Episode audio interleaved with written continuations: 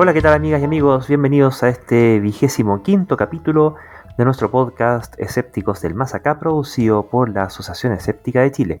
En esta ocasión, como es costumbre, nos acompañan Mario y Daniel. Buenas muchachos. Hola Luis, hola Daniel, un saludo a los auditores. Eh, bueno, y este capítulo un poquito antes de las fiestas, eh, fiestas patrias, un saludo también de fiestas patrias. Hola también muchachos, hola Mario, hola Luis y también un saludo a nuestros auditores. Espero que, eh, si, bueno, si están escuchando en Chile ya estén preparando su, su fin de semana para un merecido descanso. Sí, porque así como hay celebraciones, eh, ¿cómo podríamos llamarlas en general? No sé, estas son celebraciones eh, a propósito de la patria, ¿cierto? Hay otras celebraciones a propósito de, otro tipo de, creencias. Y mm, así como se celebran... Eh, no sé, bueno, quizás no, no estemos para este podcast ahora. Yo tengo mi, duda de, qué es lo que realmente se está celebrando. Eh, no, estoy seguro que todos estén de acuerdo respecto de ello. Eh, pero bueno, así es, estamos en fiestas patrias y y hay hartas cosas que están pasando en esta patria eh, a propósito de momentos constituyentes y esas cosas. Porque bueno, eh, si es por ideas raras, eh, no solamente hay aspectos patrios por los cuales sospechar de ciertas creencias, hay otras también, ¿cierto? Como, como cuestiones de, amuletos, ¿cierto? que aquí Daniel nos cuenta una, advertencia que, que, nos, que nos hacen desde Vaticano. Efectivamente, eh, como siempre, las autoridades religiosas de toda religión tienen como, me imagino, como bien supremo, no solamente rendirle culto a sus deidades, sino también cuidar de su feligresía. Y por ello es que tenemos un caso muy interesante de cual comentar, que se publicó en un medio que, permítanme un segundo, se llama Así Prensa que bueno, se dedica a todo tema, tipo de temas religiosos relacionados con el catolicismo. Y entonces en este medio eh, se publicó hace algunos días atrás, en agosto, a finales de agosto, eh, una importante advertencia que nos hace un sacerdote que no solamente es un sacerdote, sino que es parte del colegio exorcista de la Arquidiócesis de México. Y él nos hace la advertencia muy sabia de que no hay que usar lo que se llaman unos amuletos que se llaman ojo de turco.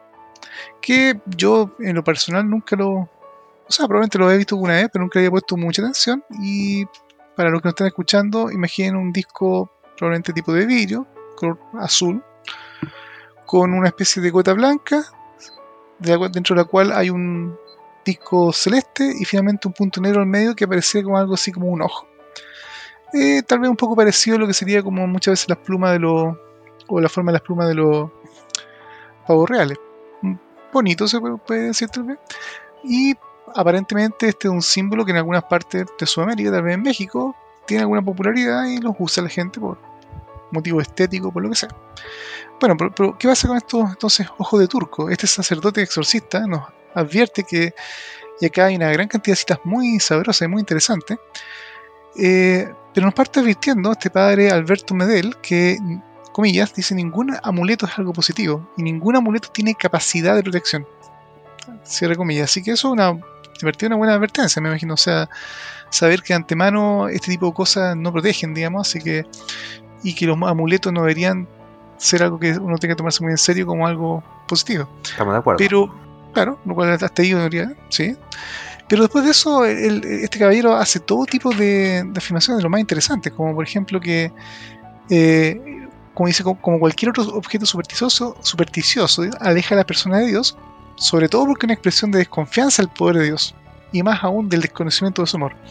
Así que claramente, aparentemente la superstición en objeto, mala idea, digamos, los católicos entonces están muy advertidos que no hay que creer en, ningún tipo de estos objetos religiosos. Y así hace toda una, una, una excelente disertación respecto de cosas importantes, como por ejemplo que también eh, el solo hecho de creer que un objeto tiene un poder nos hace confiar de Dios y eso por supuesto es malo y también, comillas, dice, aumenta en nosotros los miedos las ideas vagas, imprecisas que vienen de la ignorancia, lo cual también estoy de acuerdo.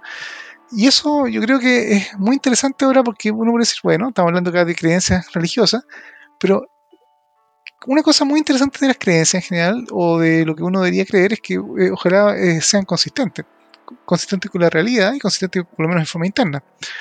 Resulta que, leyendo el mismo sitio de Así Prensa, en unos pocos días antes, eh, a principios de agosto, otro sacerdote, que también es citado acá por el medio, que se llama Eduardo Allen Cuarón, que es director de un semanario Presencia de la diócesis también de México, de Ciudad de Juárez, advierte sobre otro amuleto, que es el ojo de venado. Y los ojos de venado, que tampoco tenía ninguna idea que existían, es un tipo como de piedra media redonda, negra, brillante, que parece que la gente la usa como algún tipo pendiente o algo así. Pero este sacerdote no dice que sencillamente no tenga ningún poder. De hecho, lo que dice este, este caballero, inclusive en las redes sociales, hasta en Twitter, advertía que es un amuleto que las personas usan y generalmente usan los brujos. Y utilizarlos para la buena suerte o la buena vibra o buscar protección es una práctica esotérica por tanto maligna, obra Satanás, contraria al primer mandamiento de la fe católica. Y no solo eso, entonces en fondo eh, este caballero dice que deben ser destruidos, no, no, sencillamente tirados a la basura, deben destruirse por fuego o hacer los pedazos. O sea, en fondo estas cosas ya no son sencillamente objetos sin ningún poder, aparentemente hay que tratarlos con más cuidado, ¿no? Y aún más, más gracioso o más interesante se podría decir, es que deben ser rechazados porque estas supersticiones son desviaciones de sentimiento religioso y esto va eh, en, honrar cosas que no son Dios. Oh, ya, interesante. tenemos un segundo caso que ya empieza a contradecir el primero, lo cual ya es, como les decía, la consistencia empieza a hacerse agua. Pero cuando vemos un tercer artículo en el mismo medio, ahora esto eh, un poco antes en julio, acerca que, que nos cuentan ahora una cosa positiva, digamos, las siete cosas que debes saber sobre la medalla y la cruz de San Benito, que es un símbolo religioso aparentemente católico. Graciosamente, ellos dicen que una de sus siete características más importantes es que la medalla tiene un gran poder de exorcismo. Y la medalla de San Benito es un objeto sacramental reconocido por la iglesia con un gran poder de exorcismo. Y entonces ahora uno queda pensando, bueno, estos amuletos y cosas por el estilo, ¿funcionan o no funcionan? ¿Tienen poder o no tienen? Deberían ser objetos que en realidad no tienen ninguna importancia o hay que tenerles miedo.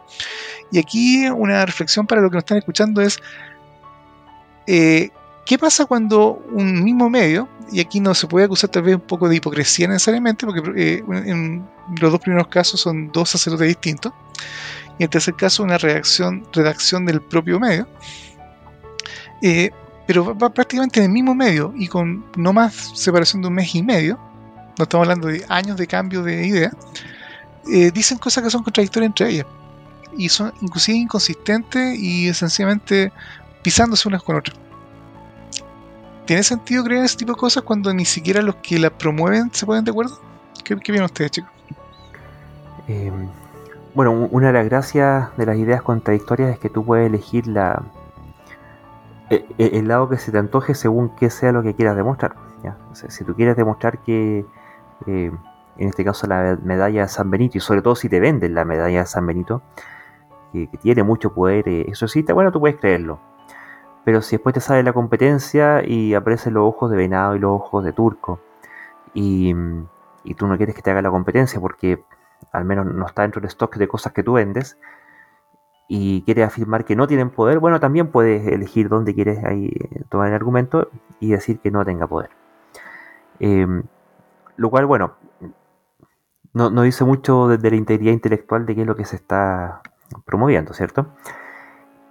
Y al menos en términos de doctrina, porque aquí yo, diferenciaría dos cosas. Una cosa es si, ¿qué hay de lo que aquí se dice que corresponda o no a la doctrina?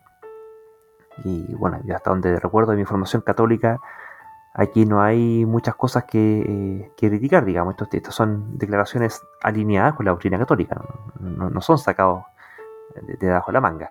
Así que malamente se le podría culpar al medio de estar diciendo cosas que son contrarias a la doctrina. Eh, ahora, bueno, si esa doctrina tiene ese tipo de contradicciones e inconsistencias, cabe preguntarse al menos cuál de los dos lados vendría siendo el que está mal, eh, mal, habido o malentendido. Ahora, lo interesante es que este medio tampoco tiene problemas en, publicar aspectos contradictorios de, la doctrina que, pregona. Antes lo que uno podría preguntar, eh, bueno, ¿qué tan serio es el medio? No en el sentido de ese caso eso no es fidedigno respecto de la doctrina, que aparece así es fidedigno respecto de la doctrina, sino de eh, qué tan fidedigno es respecto de sí mismo, de las cosas que sucesivamente publica. Bueno, acá dentro de las cosas que son divertidamente contradictorias, eh, en el primer artículo del exorcista, eh, hay un consejo muy interesante, de hecho, que está subtitulado como ¿Qué hacer para dejar de usar amuletos? Y les leo un poco textual lo que dice acá. Dice, el padre Medel señaló que la tentación de usar amuletos, comillas, existe por la ignorancia. Seré comillas. Y también indica, yo siempre he pensado que la superstición es hija de la ignorancia y del miedo, y quienes creen en cosas como, comillas, el mal de ojo y en cualquier otro tipo de influjo supersticioso, lo mismo pueden creer en eso que creer que existen las hadas madrinas y todos los personajes de la fantasía de la ficción, expresó. Y aquí viene, viene lo interesante, en el fondo eh, está este tema de que, eh, ¿cuál es la diferencia entre un mito y una religión? Que en el fondo los mitos son las creencias religiosas de otras religiones que uno no cree, generalmente. Entonces, efectivamente, este, este, este párroco exorcista, encuentra que las hadas madrinas o los personajes de ficción, tal vez como, no sé, los duendes o cosas así, evidentemente son ficción, ¿verdad? Porque eso no es parte del canon católico. Pero sin embargo, el cristianismo, el catolicismo en particular, cree en todo tipo de seres sobrenaturales, especialmente los adversarios demoníacos y cosas por el estilo, que tienen tanta evidencia a favor como las hadas madrinas y los personajes de la fantasía y ficción, en que ellos sí proponen como seres reales, y por lo tanto justamente eh, parte del marketing que ellos hacen para protegerse como por ejemplo las medallitas de, del, santo patrón del, momento. Entonces la inconsistencia lógica entre este tipo de cosas es abrumadora. Y lo, otro que es gracioso es este tipo de cosas que yo creo que hay que pensar desde el punto de vista de la racionalidad es que cuando uno encuentra eh, declaraciones así de contradictorias, la pregunta que uno puede hacerse, bueno, efectivamente, a veces en un mismo en un mismo ámbito, en una misma publicación, en una misma organización, sin duda que pueden haber opiniones que son contradictorias. A veces la gente se contradice o dice cosas diferentes, piensa o cree cosas distintas.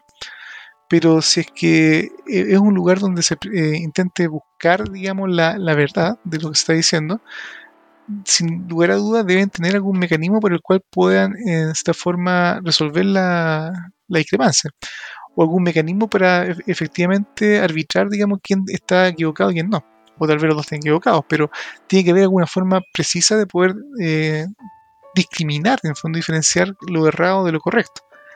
Pero cuando se tienen para una misma religión o un mismo sitio, donde dicen que eh, hay poderes que son reales eh, y que son justamente supersticiosos pero reales y, otra persona dice no, son supersticiosos e irreales, ¿cómo comprueba cualquiera de las dos cosas? O ninguna. Y eso es algo que yo creo un patrón que se ve inclusive también en, en muchos otros tipos de creencias infundadas.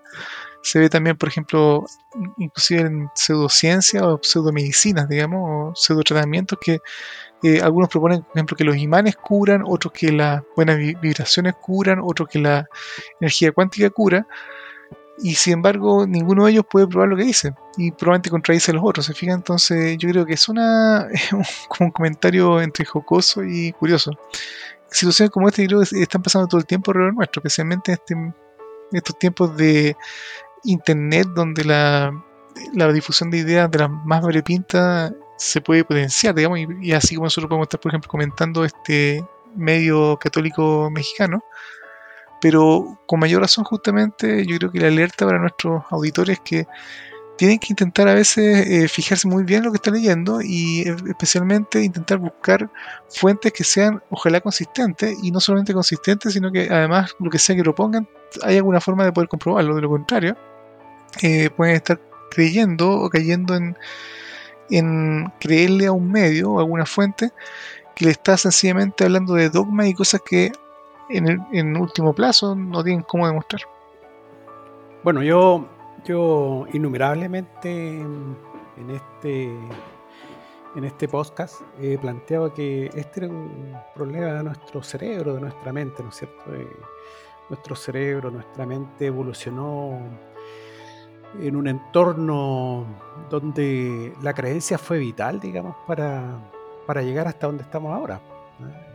Creo que por ahí también he comentado que en algún momento cuando el ser humano eh, en algún momento empieza a, ver las estrellas y, empieza a identificar ciertas, ciertas, no estrellas, planetas, qué sé yo, que reflejaban la luz del sol, como el planeta Venus, que incluso eh, el mundo mapuche lo tiene como, como su, eh, su bandera, ¿no es cierto? Eh, no, recuerdo cómo se llama el, nombre que usan bueno, los petrolíferos, ¿no es cierto?, apuntaban hacia una parte, entonces dependiendo si el este, este lucero del amanecer o del atardecer aparecía por una u otro lado, indicaba una u otra cosa. por ejemplo, indicaba las estaciones del año.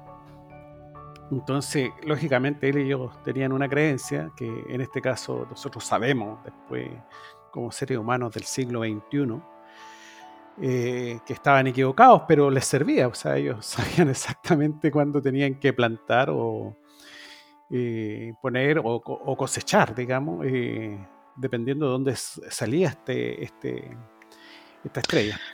Entonces, técnicamente se podría decir que no estaban equivocados, solamente que correlación no, implica causalidad. o sea, se correlaciona que cuando era, cosas aparecen. Era claro, no, no, era un error, digo, pero error, claro, Sí, tienes toda la razón. O sea, no están equivocados en el sentido de la correlación, pero me refiero a que cuando tú ves aparecer, claro, tú ves aparecer una estrella por cierto lugar, probablemente esta época del año, y la experiencia dice que es un buen momento para hacer alguna cosa, pero cuando los mitos le atribuyen que la aparición de ese objeto causa que sea el momento que llegue el verano, todo ahí donde viene, yo creo, la. Bueno, pero. justamente la falla de la sociedad que, que nuestros antecesores yo tengo la, impresión de que ellos veían lo veían así, o sea que la causa de que de que era, era la estrella, digamos. Y eso no solamente pasó en el mundo mapuche, pasó en, Mesoamérica, en, los paleoindios, ¿no es cierto? Las culturas, etcétera. Están casi que prácticamente todas las culturas del mundo uno puede encontrar estos petrolíferos de 10.000, 15.000 años, digamos, cuando el hombre se estaba estableciendo como, como agricultor, puede encontrar estos vestigios, digamos, que tienen que ver con estos mitos. Bueno, pero estos mitos ah, los hemos tenido a través de toda nuestra historia. Por ejemplo, los países. Los países también son mitos. O sea, nadie sabe si. O sea, eh, Chile no tiene por qué ser como es, ¿no es cierto? Eh, es porque nosotros en algún momento nos consideramos, porque llegaron acá español y, inauguraron aquí el reino de Chile. Y nosotros nos sentimos chilenos y, nos creímos el cuento, digamos, y tenemos una mitología ad hoc, ¿no es cierto? Tenemos nuestros héroes, ¿no es cierto? Y, si en algún momento el país ingresara a una guerra, nosotros eh, seguramente salvaríamos a nuestros congéneres por el solo hecho de ser chilenos, ¿ah? o, ser, ser chilenos, eh, por compartir mitos comunes. Entonces, lamentablemente, nuestro cerebro está, está de alguna manera evolutivamente la palabra hecho, digamos, es mal, utilizada porque el, cerebro no tiene, digamos, por qué estar hecho para eso, pero, pero bueno, a falta de, verbos o de palabras apropiadas, voy a usar la palabra, eh, nuestro cerebro está hecho como para, para tener creencia. Ahora, ese es un dato de la causa, es un dato de la causa, por lo tanto uno, uno debería saber eso y debería hacer, ¿cuánto se llama? Tener cierta eh, ¿cómo podría ser? El pensamiento crítico.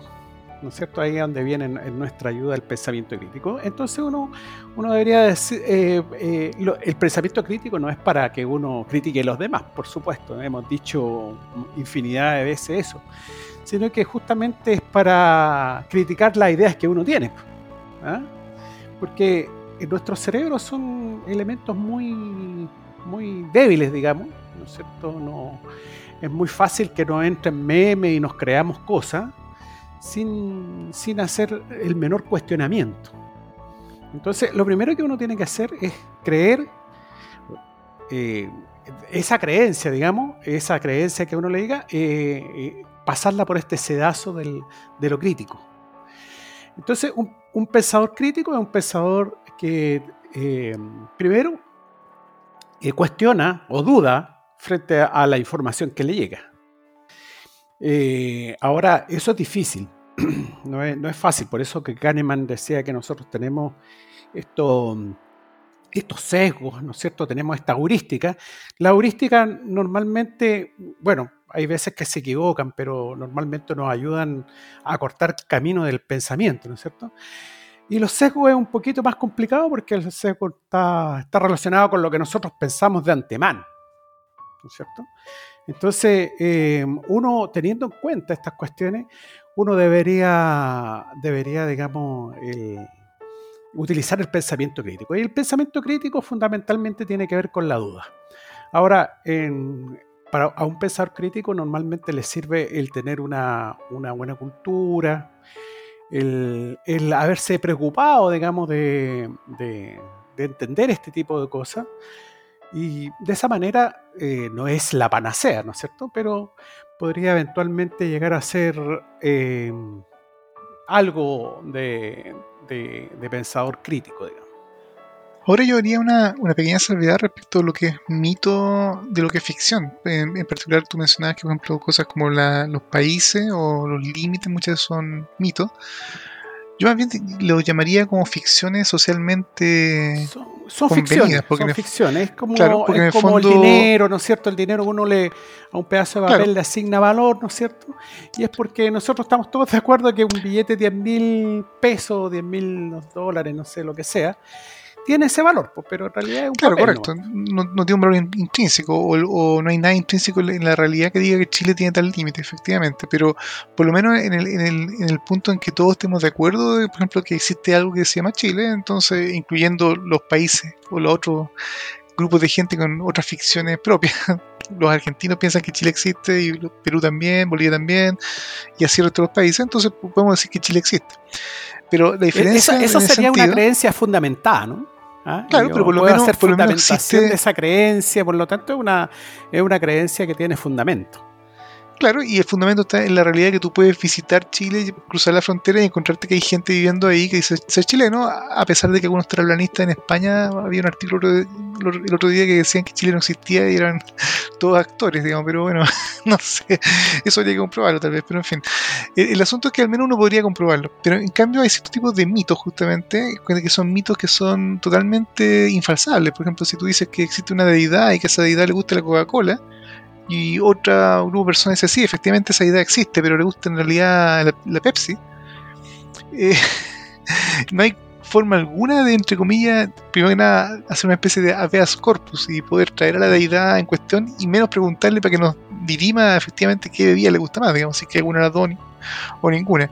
Y es el tipo de cosas que yo creo que son las más preocupantes, cuando hay creencias que en el fondo no solo eh, pueden ser llamarse míticas o ficticias o una ficción, pero que en la práctica no tiene ninguna de realidad alguna que uno pueda hacer un experimento o alguna forma de probar lo uno o lo otro. Y eso son tal vez las más peligrosas porque en el fondo eh, se alarga.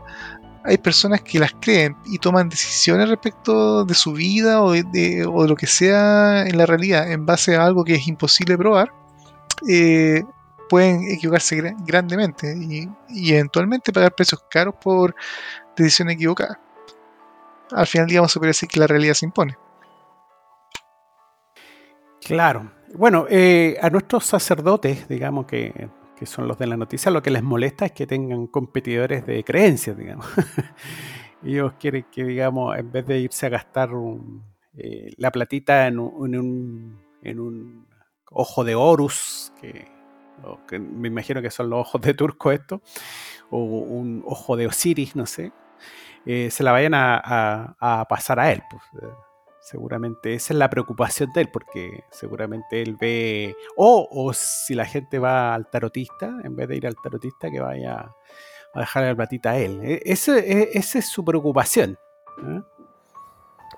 Ahora, este amuleto, el ojo de turco, se llama amuleto Nazar, que viene de la palabra árabe Nazar, que significa vista, vigilancia o atención o algún otro concepto relacionado y que es un amuleto con ojo de, con forma de ojo que se supone que protege contra el mal de ojo. Está bueno, es un ojo contra ojo. Y ahora, este tipo de, cuestiones, cuando se creen por fe, por dogma, o, hemos conversado muchas veces acá que, eh, y que es lo que, lo que motiva que abordemos el tema, eh, es que no es inocuo, porque suscribiendo ideas absurdas, se pasa a la acción en base a esa idea absurda y se terminan eh, cometiendo actos absurdos y defendiendo doctrinas absurdas que finalmente terminan impactando a la gente, como este, em, como ocurrió ahora recientemente en la Armada de Chile, en la publicación Revista de la Marina. ¿Qué fue lo que comentaron ahí en Mario? Bueno, mira, eh, salió una noticia, digamos, en, el diario Universidad de Chile, eh, que había un artículo eh, homofóbico en la revista de la Armada, ¿no es cierto? Entonces, el Ministerio de Defensa, digamos, ordenó un, sumario. Yo anduve buscando el artículo, pero no lo encontré, así que seguramente lo, al menos la versión online no está. La, la anduve buscando.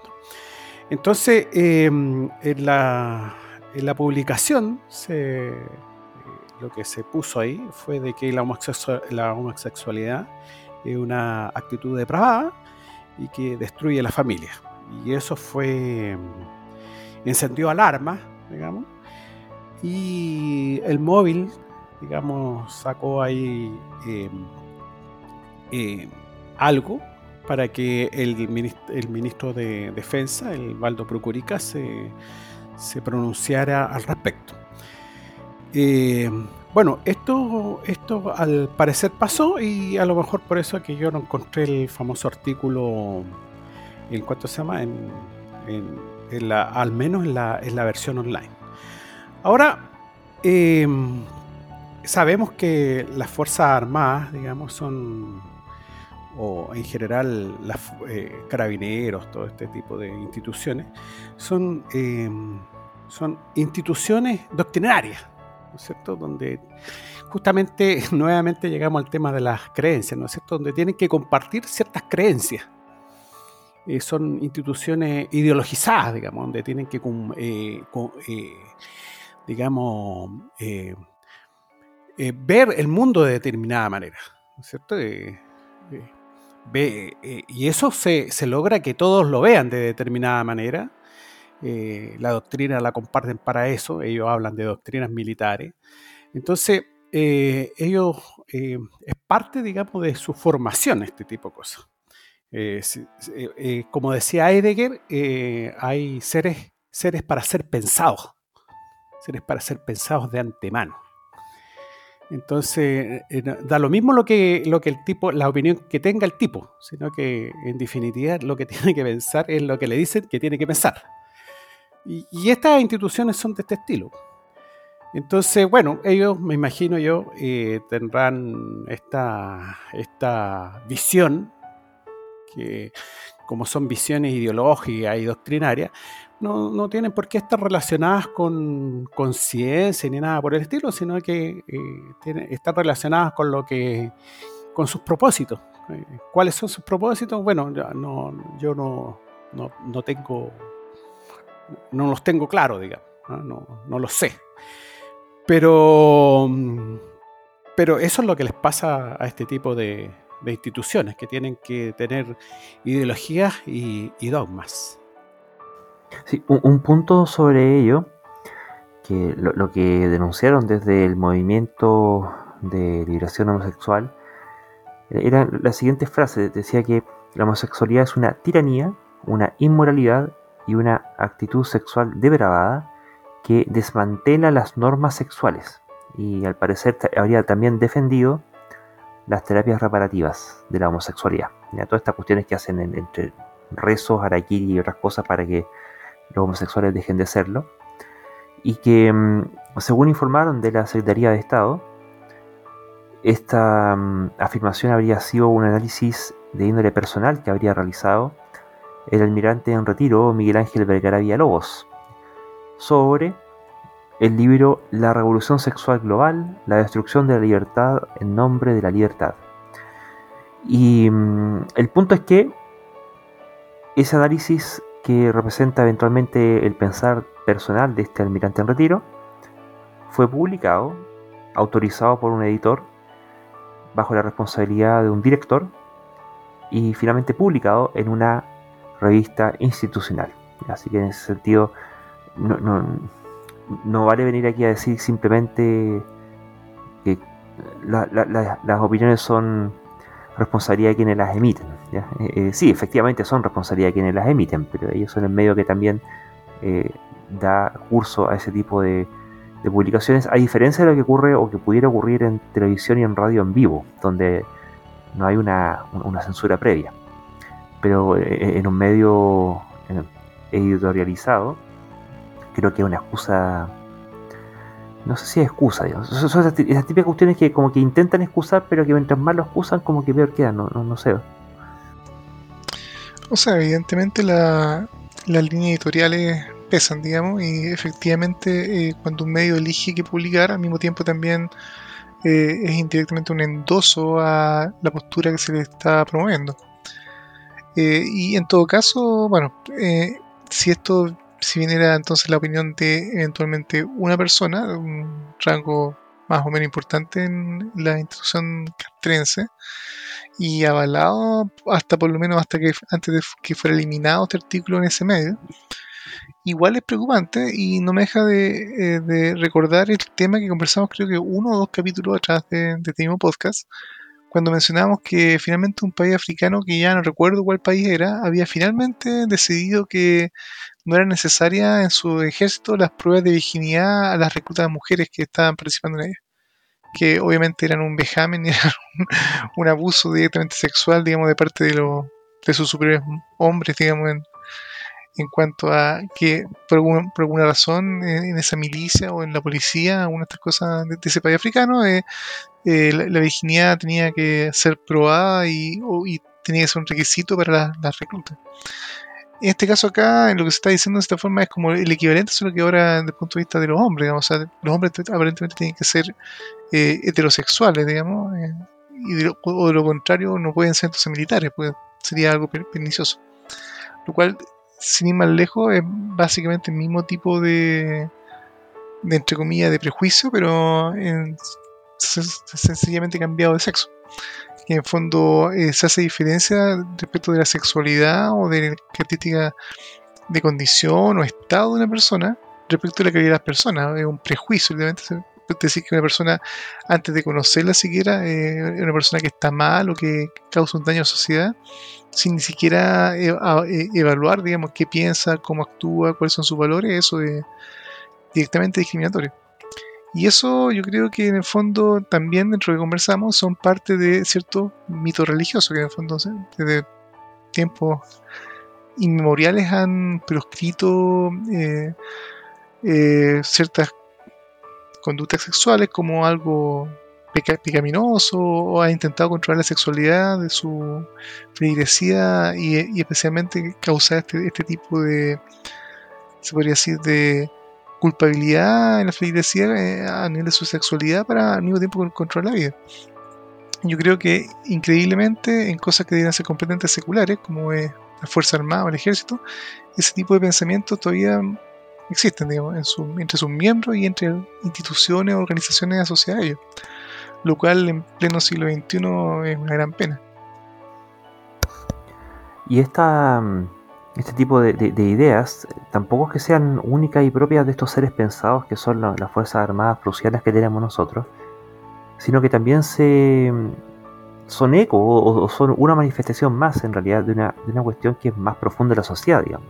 No es que ellos ciertamente viven un poquito como medio extraterrestre en, este país, pero no son los únicos extraterrestres, sino que eh, estamos eh, invadidos por estos extraterrestres.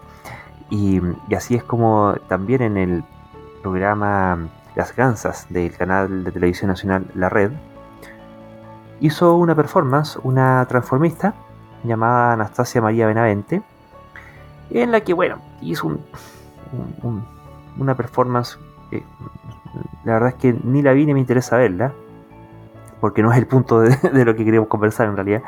Eh, pero al parecer habría tenido cierto contenido de carácter erótico y, hacía cierto, eh, ¿cómo podemos decirlo? Cierta entremezcla entre asuntos eróticos, religiosos y qué sé yo.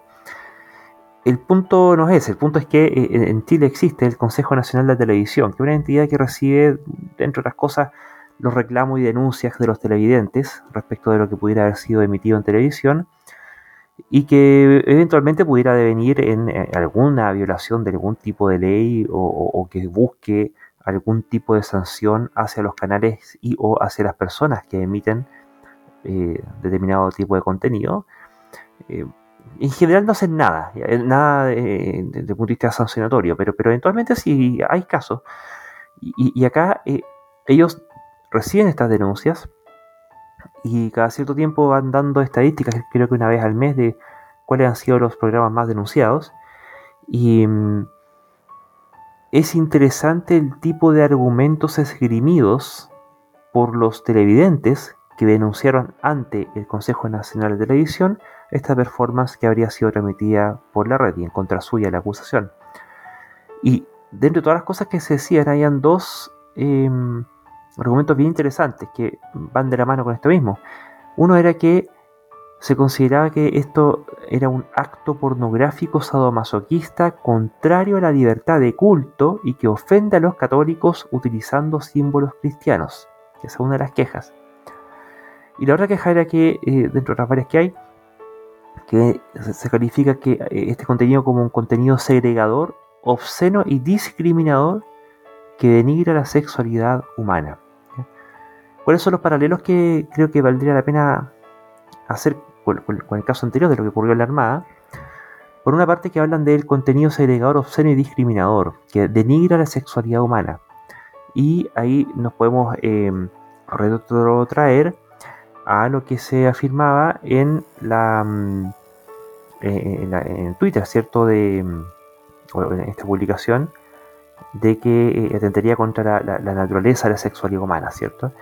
Sigue estando prevalente esta, esta idea de que eh, hubiera de alguna forma definida ciertas características de la sexualidad humana y que eh, este tipo de cosas de una u otra forma atentan contra ellos. Eh, porque lo, que decía este almirante era que la homosexualidad desmantela las normas sexuales. Y, aquí en la, en la, noticia, la denuncia, hablan de que denigra la sexualidad humana. En este caso, este maridaje entre eh, expresiones eróticas y, símbolos cristianos. Por otra parte, está esto de que vendría siendo un acto pornográfico sadomasoquista, que puede que lo sea, no sé, pero que dice que es contrario a la libertad de culto.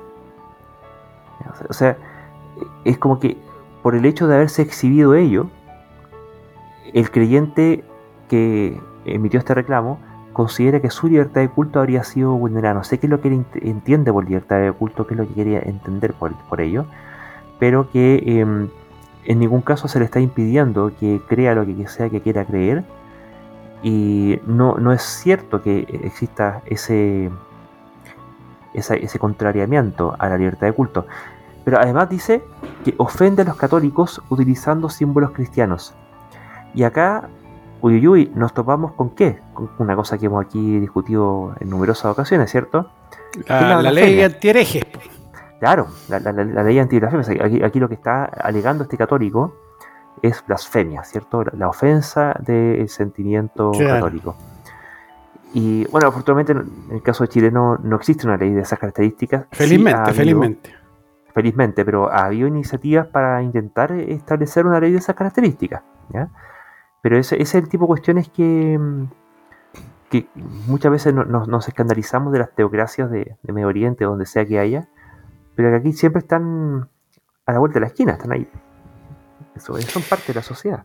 Claro, yo, bueno, yo no sé, pero yo si funcionara en esa, en esa lógica, eh, sencillamente no me, protegería con mi grupo de creencias, no, pues no, no iría a ver o ver cosas que atentan contra mis creencias, digamos.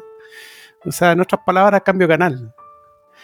Em, eh, no sé, es una cuestión. Yo, yo me imagino que. Em, que ¿Cuánto se llama? Que eh, es difícil determinar eh, cuándo algo es una ofensa, porque ese programa está claramente destinado a cierto público. ¿ah? Entonces, yo no sé, en realidad, estos señores no sé qué estarían haciendo viendo ese programa, digamos. Porque eh, así como hay público A, me imagino que hay productos para ese público, habrá un público B con productos para ese otro público. Yo mm, tampoco vi el programa, no tengo idea. Sí supe de lo que pasó, pero no, no, no, veo el programa, no, lo vi. Entonces no, no tengo idea realmente qué, es lo que pasó. Ahora, independiente de que eventualmente haya habido o no una ofensa, eh, una cosa son los, el daño que puede causarse una persona a otra y eso eh, es fácil de lograr, digamos. Eh, el daño más típicamente flagrante sería el daño físico. Si yo voy y golpeo a alguien en la cara, sin lugar a dudas lo voy a dañar, lo voy a desangrar, le va a doler, le voy a causar secuelas, digamos, y eso puede ser demostrable a nivel de examen médico. Eh, cuando no hay violencia física, o un amedrentamiento o una amenaza física real, pero si por ejemplo hay palabras, digamos, ideas emitidas con más, mayor o menor vehemencia, eh, evidentemente también puede haber un daño. O sea, si hay insultos, por ejemplo, vejaciones o maltrato verbal, también uno podría decir hay daño. Pero todo eso eh, también puede ser más o menos demostrable. Pero hay, una cosa que es interesante que es el concepto de, de, ofensa, porque en el fondo eh, una cosa es que el daño pueda demostrarse y hay cosas que uno podría más o menos acordar que hay daño, pero la ofensa implica que hay un, daño que la persona tiene que ofenderse. O sea, la ofensa eh, tiene una acción también que va en la persona ofendida, que es la que tiene que tomar la, la posta y decir, oh, esto me, acaba de ofender. Yo me, me, acabo de considerar dañado por esto, por esto que acaba de ocurrir, o esto, esto que acabo de ver, o esto que me acaban de decir. Y en ese sentido, eh, yo creo que la eh, muchas de estas personas a veces de distintos, y no solamente religiosas, pero de muchos constructos sociales, grupos, clubes, eh, ideas políticas o lo que sea, tienden a tener, como quien dicen, se dice, una piel muy delicada, digamos, en donde ven ofensa y se ofenden por cosas que visto en forma ecuánime ni siquiera deben ser un tema. O bastaría que la persona decía no ofenderse para que no sea ofensa. Podría decir, ya, no estoy de acuerdo con lo que dijiste, encuentro que está equivocado, no me, no me gusta. Pero la ofensa es, justamente una actitud activa del ofendido. Así que en ese sentido, cuando las personas claman cierto daño por ofensa, hay que mirar con mucha atención si realmente existe un daño real o es una victimización media se podría decir, forzada para, entre comillas, lograr algún efecto político, tal vez, entre comillas, en, la, en las decisiones o de grupo, digamos, especialmente generalmente para castigar, censurar o, coartar la libertad de, acción o movimiento del supuesto ofensor. Y, eso yo creo que en fondo en realidad va en contra de, en realidad la libertad de otro. No hay, yo diría que uno de los argumentos más o menos falaces, yo diría, más comunes para intentar coartar la libertad de otro, es acusar que lo que otro hace y puede hacer con cierto grado de libertad, a mí me ofende. Y eso se ha visto mucho, yo creo, en todas las épocas. Con la diferencia que antiguamente, eh, tal vez, y si hablamos de cientos años atrás, las ofensas, por ejemplo, justamente religiosas, no, no, no eran solamente una acusación a un consejo de televisión o, o algo que se ventilara en Twitter, sino que muchas veces significaba eh, acciones de organismos como la Santa Inquisición o, las autoridades religiosas de turno que podían capturar a las personas, podían torturarlas y hasta matarlas. Todo en base a acusaciones de haber ofendido alguna cosa religiosa y acusaciones que podrían no ser ciertas, pero basta la acusación muchas veces para castigar al ofensor y torturarlo hasta la muerte. Así que ese tipo de actitudes no son nuevas. Y yo más bien diría que muchas veces debería ser el habeas corpus, justamente que, que requieren. Si, si, una deidad se siente ofendida, esa deidad es libre de presentarse y, mostrar cuál es el daño que se le hizo. De lo contrario, todos estos abogados de las deidades invisibles dañadas, mejor que se guarden sus comentarios hasta que su deidad realmente muestre la cara. Bueno, y, además súmese que, que, es como un problema genérico de, de estos delitos de ofensa, es que quien determina qué es lo ofensivo es totalmente unilateral de parte de quien se ofende. ¿sí? Eh, no hay una, claridad previa de cuáles son las cosas que, incluso si quisiéramos conceder que, fuera atendible la reclamación de ofensa, eh, el listado a priori tampoco existe. Tú siempre puedes sacar nuevas cosas que te ofenden. Y, y la medida que la ofensa en general esté mm, proscrita, siempre puedes inventar algo que te ofenda. Y queda finalmente eh, a merced y mano de, la, presunta víctima el, erigirse como víctima de forma antojadiza y hasta incluso hasta pudiendo elegir al victimario. ¿sí? Eh, una cuestión bien bien rancia. Aquí, incluso en Chile, me acuerdo de este gallo, el, ¿cómo se llama? El Papa, el Papa Francisco, también por su momento eh, está, cacareando en contra de la, de ofensa religiosa. Eh, no es un tema nuevo, eh, es un tema que las religiones sistemáticamente empujan por, por, establecer. Países como la India, en España, tienen temas que, persiguen por ese tipo de, delitos. Y mm, no olvidemos también que ahora que en Chile que estamos teniendo una, convención constituyente para tener una nueva constitución para Chile, se, hubo un acercamiento del diputado de Renovación Nacional, el tocayo tuyo, este, ¿cómo se llama? Eduardo Urán, eh, y mm, se acercó a la, mesa, o sea, en, una, en un movimiento que se llama... Mm, ay, se me escapó el nombre en este momento. Eh, es la mesa constitutiva, la mesa directiva de la Convención Constitucional, que se reunió con el representante de Iglesia y Tía Angélica. Claro, ya, me acuerdo del nombre, pero, de, la agrupación de los evangélicos. Bueno, se juntaron juntamente con, la mesa ampliada en, la constituyente porque ellos estaban buscando que fueran considerados ciertos valores cristianos en la redacción de la constitución en particular lo que ellos llaman el derecho a la libertad religiosa, de culto, de conciencia y libertad de enseñanza, todos esos temas, los cuales de no cumplirse o no estar considerados, ah, esto fue la mesa ampliada evangélica, eso fue el, eh, de no estar considerados en la constitución, ellos llamarían a, rechazarse. Además hay un tema de, de, em, amenaza, política, ¿cierto? Una amenaza finalmente, claro.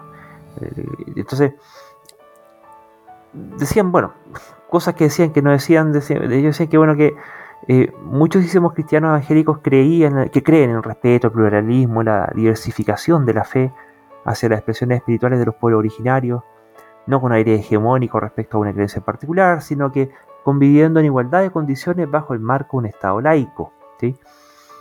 Pero aquí el punto es hasta qué punto promueven estos valores cristianos a, a conveniencia, porque lo, que ellos están llamando libertad de culto, como ha dicho, de, derecho a, la libertad religiosa, eh, es selectivo respecto de cuáles son los valores cristianos que están queriendo que queden plasmados en la, convención constitucional, porque bueno, hay, muchos más valores cristianos, ¿cierto? Si, es que lo que quieren son valores cristianos, porque hay, otros valores cristianos que también están en, en juego, como por ejemplo eh, la separación entre lo que es de Dios para Dios y lo que es del César que sea del César, ¿cierto?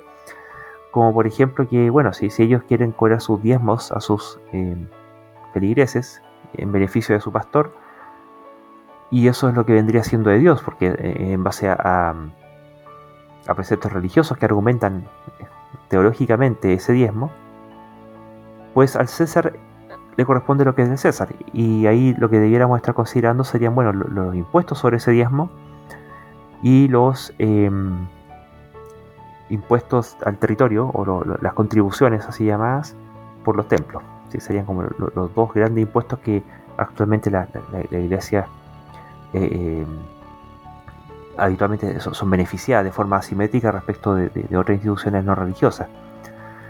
Y, no nos olvidemos que hace poco, eh, cuando hubo una, en una de las sesiones de, la, Convención Constitucional, hubo uno de los em, constituyentes que em, eh, participa en la, en la, Convención Constitucional, que hizo un escándalo porque em, pusieron una bandera de, de mapuche, pero no habían puesto una bandera evangélica. ¿ya? Y una cuestión que, bueno, uno podría atender. El, tema es a propósito de qué se atiende. Si, si es por un, problema de, mera cosmovisión o creencia, claro, habría claramente una, una asimetría entre quienes creen las cosas que creen los mapuches y que por algún motivo dejaron fuera a quienes creen las cosas que creen los evangélicos. El tema es que e, esa, mm, bandera fue erigida por otro motivo. No, era a propósito de la creencia, sino que de la reivindicación étnica, dado que habían eh, estos cupos de, de constituyentes de pueblo originario. Entonces, eh, tampoco aplicaba el caso. Bueno, en todo caso, yo me, declaro escéptico, me, voy a decir escéptico entre comillas, en el sentido de desconfiado o más bien incrédulo de muchas veces cuando grupos religiosos intentan abogar por la libertad de enseñanza. En particular que mencionaste uno de los temas que estaban ahí como un punto institucional, porque en fondo la libertad de enseñanza en general uno, si uno analiza como en su semántica, suena como algo bastante razonable. Pero generalmente lo que yo he visto en muchos grupos que intentan imponer o eh, abogar por lo que se llama esta libertad de enseñanza, en realidad no es libertad de enseñanza de enseñanza para todos, sino en realidad es la libertad de estos grupos de ser libres de eh, enseñar solamente su visión, especialmente a, a, las generaciones más jóvenes, lo que se llamaría adoctrinamiento, y su libertad de censurar o justamente bloquear otro tipo de enseñanzas que ellos no quieren a esos mismos educando y tener completa libertad de hacerlo sin que ninguna autoridad eh, civil o secular pueda, entre comillas, permitir a, las personas que se formen con una visión global, completa y libre. Así que al final eh, esas libertades de enseñanza, cuando son, entre comillas, abogadas por especialmente grupos religiosos, más bien me ponen los pelos de punta. Yo diría que hay que verlas, pero con microscopio, porque muchas veces suenan bien, tal vez en el discurso, en el titular, pero detrás de eso la letra chica puede ser terriblemente horrorosa, especialmente casi diría como un eufemismo de lo que realmente significaría, o uno podría imaginarse como libertad religiosa, así que ojo con eso. Bueno, las creencias, y sobre todo este tipo de creencias, tratan de, de que todos crean lo mismo. ¿ah? De eso se trata. Eh. Por eso tenemos estas, personas, porque en el fondo ellos van protegiendo sus creencias, ¿no es cierto? y mientras más gente crea en su, en su visión, en su ideología, digamos, ellos se sienten más seguros de su creencia. Entonces, indudablemente, todas estas creencias son, son ¿cómo se llama? Tratan de inundar todo, lo que pasa en Afganistán, ¿no es cierto? Que eh, bueno, eh, entre paréntesis ahí resuelven el tema ni siquiera con el tema anterior de la televisión, ni, siquiera pueden ver televisión, digamos. bueno, pero estas, estas creencias tratan de inundarlo todo. Entonces, y por eso entran en conflicto. ¿ah? Entran en conflicto. Ahora, lo bueno, digamos, eh, de, de, la, de las iglesias evangélicas, que yo no sé cuántas son, ¿ah? ellas compartirán ciertas doctrinas básicas, pero en general casi todas son eh, todas diferentes, o sea, eh, son diferentes entre ellas, digamos. Tienen diferencias eh, que, para, que para cualquiera son micro, micro diferencias, pero para ellos son se dividen, digamos, se dividen. Sea, se pueden llamar como mini sectas, digamos, dentro de, de, un movimiento cristiano, digamos, son protestantes, pero es un abanico infinito de, de variantes.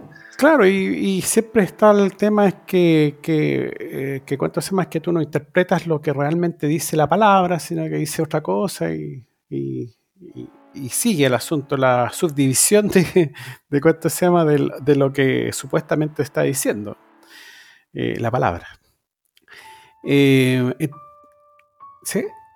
Entonces, estas personas lo que tratan es eso, o sea, de cuánto se llama, de que su creencia sea la fundamental. Por ejemplo, eh, uno, yo no estaría en contra de tener un curso de, religión en la, en la, se llama? En, la escuela, siempre y cuando abordara, abordara las, las religiones del mundo, un montón de... Eh, le diera una visión amplia, eh, pero seguramente no les va a gustar seguramente no les va a gustar, por lo que tú Eso, ese tipo de cosas, lo que se llama, los cursos se llaman religiones comparadas. Generalmente ese tipo de cosas que. Claro, lo, que tú mencionabas antes son las religiones comparadas. y, eso seguramente y eso no... es claramente atentaría contra su libertad, eh, libertad de enseñanza, que les impusieran que, ah, por ejemplo, los niños le enseñen de otras religiones, o, horror. Claro. Eh, justamente eso es lo que pasa. Pero es, debido a eso. O sea, eh, este tipo de creencias son. Eh, tratan de crecer, de, ir creciendo, y por eso es tan importante ir teniendo adeptos, digamos, y, cada vez más. Y de esa manera todos van creyendo lo que yo creo y, me siento más seguro de esta creencia que, a veces dudo de ella. Y eso, eso tú mencionas de, la fragmentación de, en este caso del cristianismo, de muchas religiones, por ejemplo, casi todas las religiones principales que, o, las cuatro principales que existen en el mundo, del cristianismo, el, islam, eh, todas las creencias budistas y de hindúes, por mencionar yo las cuatro principales como grandes troncos o ramas, eh, si uno empieza a leer fino, todas ellas tienen multitud de sectas diferentes que varían a veces, o que pueden, al revés, digamos, ser, eh, tener un cierto tronco común o ciertos dogmas o doctrinas comunes entre todas ellas, pero su vez diferencias en el lado más fino que hace que eh, miembros de dos sectas distintas consideren que el otro está completamente equivocado y que los únicos salvados, los únicos que realmente ven la luz, digamos, y, y tienen la verdad son ellos y no los de la secta del lado. Y eso, esa fragmentación, y que puede seguir hasta el infinito, va un poco de la mano de lo que yo mencionaba, que en el fondo todo ese tipo de, variantes son imposibles de demostrar quién, de, quién de, estas dos, de las tres, de las cuatro, de las mil sectas distintas o de, variaciones distintas es el que tiene la razón. Y, eso eh, contrasta mucho con lo que pasa, por ejemplo, en cosas un poco más seculares y más concretas como lo que pasa en ciencia, donde no es que en todo caso haya siempre consenso y donde todas las respuestas estén zanjadas, pero por lo general tiende a pasar que cuando hay temas que son polémicos, e-, efectivamente pueden haber también tantas opiniones como científicos estén opinando acerca del tema e investigando. Pero a la larga, cuando finalmente aparece el experimento o aparece la, la evidencia científica que es eh, replicada, evaluada, analizada y comprobada, las visiones y, la, y, los resultados y las conclusiones tienden a converger. Y por ejemplo, no es como que, que, por ejemplo, se puede decir que cada científico del mundo piensa que la masa de electrones es una cantidad distinta o que la fuerza de gravedad depende de, la, de la, opinión o de, cuán fuerte alguien desee que sea, por ejemplo. Todo ese tipo de cosas, eh, cuando están basadas en la realidad o que son comprobables, tienden a converger. Entonces, cualquier tipo de, de doctrinas, ideas o cosas medias raras donde, donde se ve que hay más divergencia que convergencia, yo creo que tiene que ser un signo de alerta a cualquier persona que quiera, como dice Mario, ser un pensador crítico respecto de eh, poner mucha atención a lo que le están diciendo y si realmente hay asidero para abrazar alguna de esas N alternativas que están proponiendo como la única verdadera. Bueno, tú, tú diste en el clavo, estás dando la diferencia que hay entre una idea, las ideas son contrastables, y una ideología. Una ideología no es contrastable, eh, es algo que tú tienes que creerlo nomás. Ahora, ese tipo de, de divergencias, tanto ideológicas como entendiendo ideología tanto en el sentido descriptivo como normativo, es que no solamente divergen respecto a qué es lo que creen, sino que incluso al momento de argumentar o de reclamar derechos, empiezan a aplicar el mismo tipo de mayéutica religiosa, no, no mayéutica, eh, hermenéutica, no sé, religiosa, eh, para eh, buscarle la quinta pata al gato y, ver de, qué forma retorcida interpretar los derechos de forma contraria a lo, a lo que están establecidos. Porque, por ejemplo, ah, solamente precisar un punto, en el tema este de la bandera fue un reclamo que hizo el, el constituyente Luciano Silva, ¿cierto? Conservador de derecha, de evangélico, por, la ausencia de la bandera evangélica. Pero aquí el, obispo Emiliano Soto, que es el presidente de esta mesa ampliada evangélica, explicaba que, en sus palabras, dice que en la constitución actual no existe la libertad religiosa, sino que la libertad de conciencia, que ha sido limitada para justamente las personas que profesamos una fe distinta a una fe supuestamente oficial que puede existir en Chile. Aún existe discriminación religiosa en Chile, no todas las espiritualidades se pueden realizar de buena manera. Yo me pregunto, ¿de, qué sombrero sacó el conejo este gallo? Porque habla de una fe supuestamente oficial que formalmente no existe. De facto hace rato ya que más de la mitad de la población dejó de ser católica. Como ya casi 10 años, no sé, estamos un buen rato ya que pasamos esa brecha. Dice que em, e-, es cuestión de ver cuánta gente fue a ver la libertad religiosa, ¿sí? E-, en pos de la libertad de conciencia. Y mm, cuyo objetivo ha sido limitar en lo que vendría siendo la, la expresión de esta religiosidad en estas personas que profesan una fe distinta a esta fe oficial que no existe. Y en base a ello, reclama que existe discriminación religiosa en Chile. Puede que haya o no discriminación religiosa en Chile. Yo en parte le concedería parcialmente el punto, eh, en el sentido de que no todas las espiritualidades se pueden realizar de buena manera.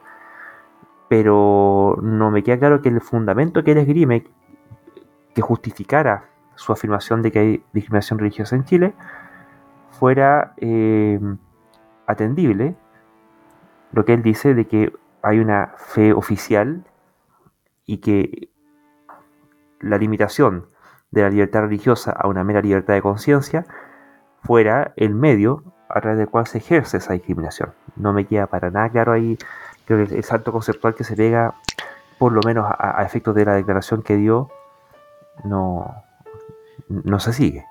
Es que lo que pasa, Luis, es que yo creo que hay que leer un poco entre líneas lo que, lo que dice y a qué se refiere con eh, esta libertad religiosa versus libertad de conciencia. Porque la libertad de conciencia implica que, por ejemplo, eh, alguien se puede oponer a ciertas cosas o, hacer ciertas acciones por su libre conciencia y soberana conciencia. Por ejemplo, que creo que caso, caso paradigmático sería hoy lo que se discute con respecto a leyes de aborto, aborto libre. Que, es lo que evoca a muchas mujeres, que hay gente en la libertad de conciencia de elegir si quieren o no continuar un embarazo o terminarlo. En, en, intertanto de eso, eh, la libertad religiosa de que muchas veces estos grupos hablan es la libertad de libremente poder imponer a la sociedad, yo creo, su visión. esa es la libertad religiosa que ellos quieren. Y cuando entonces justamente la libertad de conciencia, que alguien dice, no, yo no tengo por qué mi conciencia hacerle caso a esta religión, ni, ni abrazar este, esta, este tipo de valores o este tipo de conductas, porque tú los crees, yo no, yo no las creo, no tengo por qué seguirlas, eso los limita, literalmente. Limita su capacidad de imponer sus ideas a otros. yo creo que es un poco lo que está entre líneas ahí pasando. Y a ellos les apesta muchas veces esta idea de que no pueden ya, como tal vez los viejos tiempos, digamos, imponer justamente su libertad religiosa, entendida como la libertad de la religión correcta, que justamente el que propone eso profesa, al resto de la sociedad. Y entonces justamente eso es como un mensaje yo creo a su coro, digamos, al, a los creyentes evangélicos de, esas ramas, digamos, que donde está diciendo, miren, nuestra libertad religiosa tenemos que ir por esta bandera de la libertad religiosa, la idea como eh, nuestra doctrina es correcta y dogma es correcto, que nosotros en particular abogamos, para frenar este libertinaje de esta libertad de esta libertad de conciencia que justamente nos limita a poder justamente imponer el resto de la sociedad todas las cosas que nosotros creemos como correctas. Yo creo que eso es lo que está un poco en juego ahí y hace sentido un poco lo que el tipo dice. O sea, en cuanto sentido a para dónde apunte. Que tenga razones otro tema y por supuesto yo creo que la cosa no va por ahí. O, tal vez quiere poner una secta estilo James Jones. Ahora, lo, que también al final yo creo pasa con todo esto, estos grupos religiosos que van a seguir existiendo, digamos, con o sin nueva constitución, digamos, y van a seguir, existiendo por muchos años en muchos países, es que en fondo las religiones tienden a ser hegemónicas, quiero decir la, la verdad. Y por ejemplo, cuando hablábamos de que eh, antiguamente en muchas partes del mundo existían leyes anti-blasfemia que eran draconianas, digamos, y que podían significar castigo corporal y físico, hoy por hoy, por lo menos en la gran mayoría de Occidente, supongo, eh, y supongo, digamos, con, gran mayoría, y ojalá que se puede citar en todas partes, ya no existen leyes anti-blasfemia que, por ejemplo, caigan en necesariamente castigos físicos, pero sí muchas veces hay países donde todavía hay penas punitivas o de cárcel para la blasfemia, supuestamente. Pero el hecho es que, claro, la mayoría de los países occidentales, Europa, Sudamérica, Norteamérica, eh, a nadie le pueden dar latigazos, por ejemplo, por ofender tal vez las eh, inclinaciones religiosas de alguien. Pero no recibe latigazos no porque tal vez los creyentes ofendidos, digamos, no quisieran dárselos, sino que justamente por estas libertades de conciencia que se han impuesto en gracias a la ilustración, yo diría los últimos 200, 300 años, ya no pueden dar el latigazo a, los, a los herejes o a los, a los que por, libertad de conciencia no necesariamente aceptan los preceptos religiosos tradicionales. Así que en el fondo, eh, este tipo de luchas que se están dando hasta el día de hoy, que van a seguir probablemente por muchos años respecto a eh, estas cosmovisiones del, del mundo, valga la redundancia, y de lo que inclusive debería plasmarse en una constitución y deberían ser los lineamientos de, del país, digamos, y de cualquier país. Eh, y este interés justamente puede tender algunos tentáculos y meter el dedo en, ese tipo de reacciones para tal vez defender la libertad religiosa, así, entre comillas, de imponerse estos valores cristianos, entre comillas, en, a nivel inclusive legal, es algo que van a seguir y se va a seguir intentando por mucho tiempo. Así que yo creo que y espero que en el fondo la, actual eh, convención constituyente eh, pueda llegar a textos que sean ojalá lo más seculares posible, donde la verdadera libertad religiosa, entendido como la libertad de todo ser humano de profesar la religión que se le antoje, o, ninguna si es que su elección, esté protegido y, y nadie se le imponga eh, por razón religiosa ningún tipo de creencia o, costumbre que sea única o exclusiva o asociada a alguna religión en particular. Y eso es lo que yo creo que en fondo el secularismo en realidad apunta y es la verdadera libertad. La libertad del individuo, no de la libertad de la religión. Bueno, yo suscribo totalmente tu tesis, Daniel. Eh, efectivamente, eh, nunca hay que ver con inocencia las declaraciones de alguien que en paralelo, lidera conciencias a partir de la fe y está haciendo lobby político. Eh, eso no, tiene nada de ingenuo. Y mm, tomando un poco lo que, lo que decía Mario, yo creo que la, diferencia de estos tipos con los otros gurúes es que los otros gurúes se suicidan junto con su, gente. Y aquí, no, pues los, muertos no pagan y, y, el muerto no disfruta. Entonces, eh, aquí la idea es aumentar el, capital del rebaño para que, para que, para que rente más manteca. ¿ya? Entonces ahí, eh, por lo menos, esperaría que en principio no, no, no lleven a, ese tipo de, exterminios colectivos, eh, sino que mantengan la, mayor cantidad de vida posible porque así pueden estrujar lo más posible. Y, lo, lo, otro que me hacía ruido a propósito de esto de la mm, libertad de enseñanza, es que nuevamente se mm, contrapone e, e, esta libertad entendida para dos lados, como decías tú, Daniel, es cierto, de, una cosa la libertad de la conciencia del individuo versus la, libertad de la religión para imponer, ¿sí? Eh, porque una cosa es tener la libertad de poder enseñar lo que tú quieras, eso es una cosa, y otra cosa distinta es que tú tengas el derecho a ser educado. Y ahí se, contrapone el, demandante con el oferente, ¿cierto? Una cosa es que yo necesite que me eduquen y que sea mi derecho, y otra cosa distinta es que una de las formas en las cuales se pueda satisfacer ese derecho es que tú enseñes, ¿sí? Y que de todas las formas posibles de enseñar, eh, tú pides tener todas las formas posibles de enseñar. Y ahí eh, no necesariamente hay un match directo entre la satisfacción de un derecho de la necesidad de ser educado con eh, qué es lo que se pretende y se busca con esta libertad de, enseñanza. Y además que, claro, no es solamente la libertad de elegir un programa y con ello, por cierto, de propagar cierta ideología, sino que eh, surge la pregunta, bueno, para que una sociedad prospere y, tenga cierto nivel de cohesión, si es que acaso se quiere que haya, cohesión en la sociedad y, no una compartimentalización de la sociedad. Pero si quieres que haya cohesión, necesitas un cierto bagaje ideológico y valórico común. Y si hay cualquier forma de enseñar a, gusto del oferente, sin ningún otro tipo de restricciones, o de, por lo menos de condiciones de borde, eh, no necesariamente ocurre la convergencia ideológica. Y sabemos que lo que pasa en determinados colegios de más arriba y determinados colegios de más abajo, cómo se enseña y qué se enseña, y para quién se enseña. Mientras que al haber algún tipo de currículum por lo menos básico, universal, es lo que te permite plantear cierto em, cierta cohesión valórica eh, entre las personas. De modo que todos estemos entendiendo lo mismo cuando hablamos de la República, que finalmente lo, lo, que nos da como paraguas eh, eh, institucional, ¿cierto? De, todos los chilenos. Y que bueno, tú puedes tener libertad de enseñar más cosas, y, eso en, principio no, tendría por qué ser limitado, pero no a expensas de, del currículum común. ¿sí? Eh, yo creo que hay, hay una, una, cuestión que acá en Chile por motivos ideológicos se ha resistido fuertemente. Y bueno, ¿y esto por qué es importante?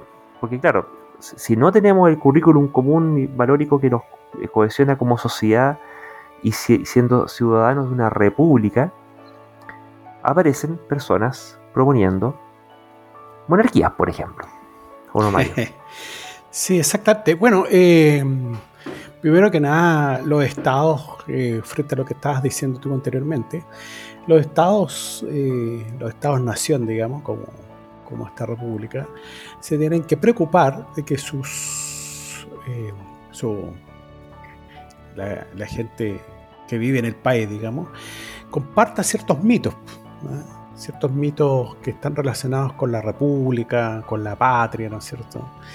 Y para eso eh, existe una visión de la historia, ¿no es cierto? Eh, del país, de los valores del país, etcétera, etcétera.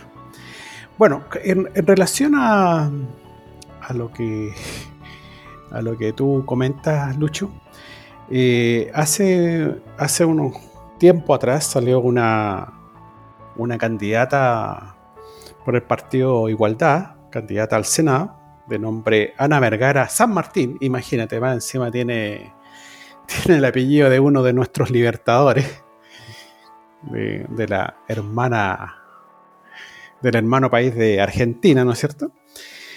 Eh, que cuento se llama que así ni corta ni perezosa, eh, no, ¿cuánto se llama? Eh, propuso que tengamos una monarquía y que se haga cargo de las Fuerzas Armadas, de la educación, y, que ella actualmente eh, debiésemos ser el reino de Chile.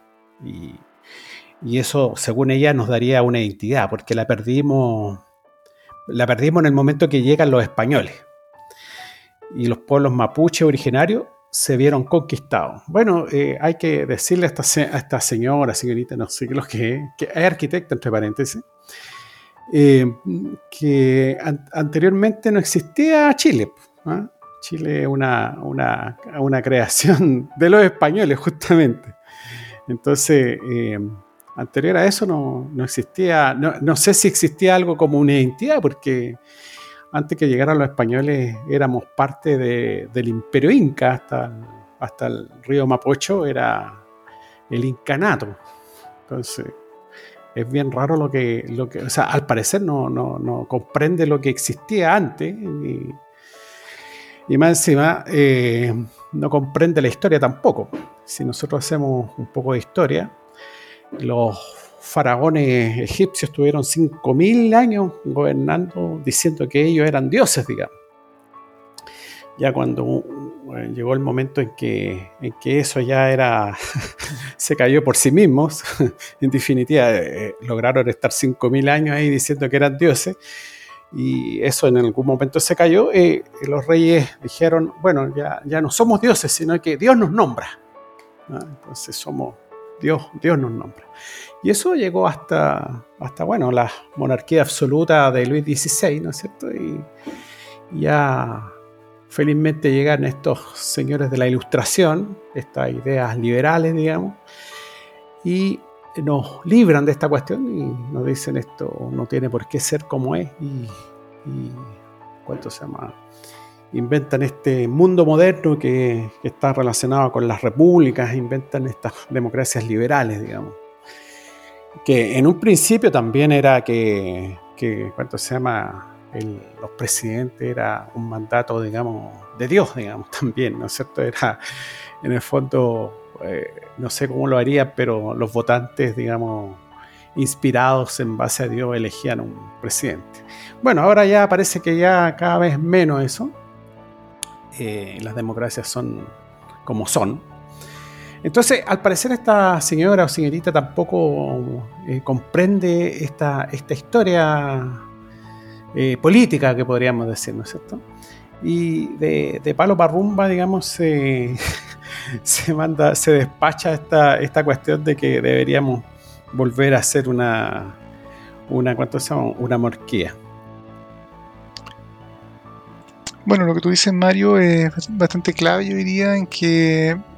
Y también, yo creo, habla de la poca cultura de educación cívica que tenemos en Chile los ciudadanos, digamos y también lo, lo que la enguidece la educación chilena en cuanto a formar a ciudadanos informados de, lo, que es la política, de los distintos tipos de política y las distintas formas de gobierno. Eh, entonces cuando esta señora confunde, no sé si confunde o dice tan libremente que encuentra una buena idea de una monarquía, más allá de, claro, lo, lo obvio es que las monarquías tienen un rey y parece que tienen un rey más allá del mi rey que tiene cada uno, o mi reina que tiene cada uno en su casa en lo privado, O, del rey del mote con huesillo, Claro, el rey, el rey del completo, esas cosas así que no dejan de ser importantes en la vida, pero, pero yo creo que no entiende la implicancia de lo que significa una monarquía en lo absoluto. Entonces, eso yo creo que justamente habla de lo mal que están formadas las personas, inclusive a nivel de, de cosas que yo diría como, no de cultura general, digamos, sino de cultura cívica y universal. Y de partida, entonces, las monarquías, por lo que yo entiendo, al menos y dentro de tal vez mi limitada formación cívica. En la actualidad son cuestiones turísticas nomás, pues tú eh, vas ahí, vas a España ahí, o a Inglaterra. Y lo claro, hay ciertas monarquías que hoy en día son más, más o menos decorativas. claro, más, más, o menos decorativas y con un poder más bien limitado pero las monarquías a las que hacía alusión esta señora cuando decía que inclusive antes que llegaron los españoles o cuando llegaron los españoles o algo por el estilo, eh, justamente eh, eran todo lo contrario a lo que son repúblicas, porque la, definición de república, por lo que yo entiendo, eh, implica la separación de poderes del Estado. Mientras que en, los mundos de las monarquías tradicionales o a la antigua, el rey, el monarca, era justamente quien concentraba los poderes y tal vez en, algunos casos podía haber tenido algunos jueces que mejor eh, delegaba al rey el poder para administrar justicia en todo el reino, porque realmente el rey no daba abasto para impartir justicia o escuchar los casos y darle oreja acá en tuerto y malentendido del reino, pero muchas veces las leyes y, el poder ejecutivo de tomar decisiones venían directamente de la voluntad del rey. Y ahí que típico es como de las películas cuando llegaba el el guardia real, digamos, de palacio en su corcel y se paraba arriba un cajón y extendía un pergamino y decía, el rey ordena que a partir de mañana eh, todas las personas tienen que vestirse rojo, so pena de ser latigado, digamos, y decapitado si no se visten de rojo. Ha dicho el rey. Eh, bueno, o sea, por supuesto es como una caricatura, pero en cierta forma era como la lógica de la monarquía. En el fondo el rey era quien imponía su voluntad y bajo el poder divino o, lo que fuera que justificara que él era rey. Y en el fondo era un gran dictador, digamos, de casi como dueño y propietario del Estado.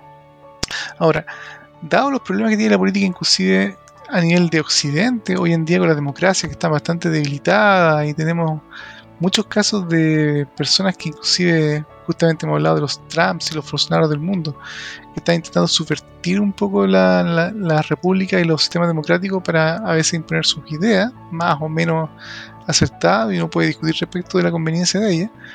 Eh, la democracia y los sistemas republicanos, donde los poderes están separados, yo creo que es dentro de los males que tiene, lo mejorcito que hay para, entre comillas, de permitir que la sociedad eh, crezca e interactúe en forma más o menos orgánica y, sana. El someter, digamos, un Estado eh, y todo el control de un país a una persona o a unas pocas personas y a su voluntad divina o humanamente otorgada, al, fin y al cabo es un peligro. Y lo más cercano que hoy en día se vive, más allá de la monarquía, ese tipo de cosas, son las dictaduras. Así que, y de dictadura, yo creo que en Chile, dado entre la temporada, digamos, sabemos que no necesariamente son las mejores ideas, así que esta idea de tener entonces pasar de un Chile republicano a un Chile con monarquía, eh, yo paso y yo creo que esta señora hay que mandarla no a clases de ética, sino a clases de historia o clases de, de educación cívica en forma urgente. Bueno, eh, eh, siempre hay quejas acerca de la, democracia, ¿eh? pero generalmente la gente que, se queja de los sistemas democráticos es justamente la que quiere imponer su, forma de ver las cosas, digamos. Em, en general, eh, casi hay mucho grupúsculo, digamos, que se sienten que tienen la absoluta verdad de, todo, ¿ah? la absoluta verdad que nos van a sacar de, no sé, de acá, de allá, etcétera, etcétera. Eh, pero sin embargo la, democracia no funciona así. Pues, la, democracia funciona en base a, la, es una, una, forma relativamente civilizada, ¿ah? civilizada la inventaron los griegos hace bastante siglos atrás, pero de ponerse de acuerdo, de ponerse de acuerdo y, tomar decisiones en conjunto en beneficio de la sociedad. Entonces, eh, yo sé que hay mucho, mucho, mucho grupúsculo, mucho grupo que no le gusta esto de la democracia. No, hay muchos partidos que no les gusta. ¿eh? Les gustaría tener a, un, a uno de sus jefes ahí y mandando a todos. Y, el y, al, que, al, al que no le guste, o se da para afuera o lo, lo eliminamos. Pero no, la democracia es eh, para, ¿cuánto se llama? Para funcionar eh, necesita que, los participantes, digamos, que en este caso son los ciudadanos, tengan, como dices tú, Daniel, educación. Y esa es una educación cívica, una, una educación de tolerancia, es una educación de entender que tanto la política como la economía no son ciencias eh, exactas, digamos, de hecho más bien son bastante inexactas. y yo digamos, teniendo, siendo marxista, siendo libertario, siendo liberal, siendo demócrata cristiano, siendo lo que sea, cooperativista, no tengo la razón. En general, las, visiones ideológico-políticas no son verdades. ¿ah? No, son, no son verdades. Por lo tanto, eh, si yo pienso que de una de esta u otra manera se pueden resolver los problemas, tengo que ser humilde y pensar de que el otro que me está diciendo tal vez exactamente lo contrario, tal vez tenga la razón, o más aún, tal vez ambos tengamos la razón y tengamos que ponernos de acuerdo en cómo resolver eso. Eh, una de las cosas que más me molesta de, de todo esto ideólogos economistas es que intentan resolver eh, con, un martillo todo.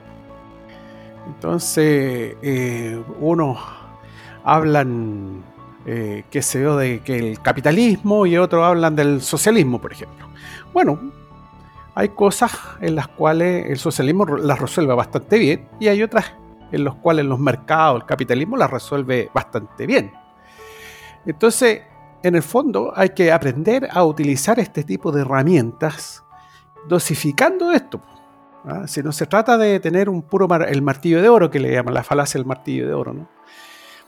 Eh, entonces hay que aprender a eso, hay que aprender eh, tolerancia y para eso eh, se necesita esta educación cívica, donde la educación cívica no solamente nos enseña cómo se organizan los estados, sino que el aprender, digamos, de todo este mundo que es, como dije anteriormente, totalmente inexacto, ¿ah? donde no hay verdades, no hay verdades absolutas, eh, e ir eh, sacando lo mejor de todos estos mundos. Bueno, y, sin ir más lejos, esta candidata al Senado, que es una parte del poder legislativo de una república, es la que está proponiendo una monarquía, ¿cierto? Eh, monarquía viene de mono y arcos, ¿cierto? Que es eh, un solo gobierno, donde todos los poderes están concentrados en una persona.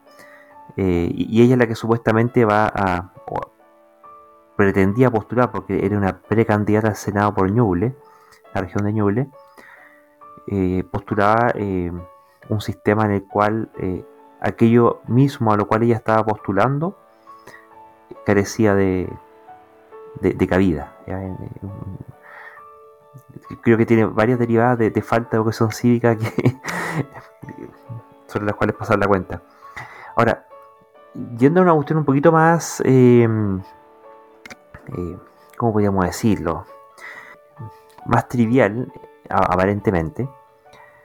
Tenemos una noticia que apareció en, en Canal 13 que habla de un supuesto niño ruso que decía ser parte de la Fuerza Aérea Marciana.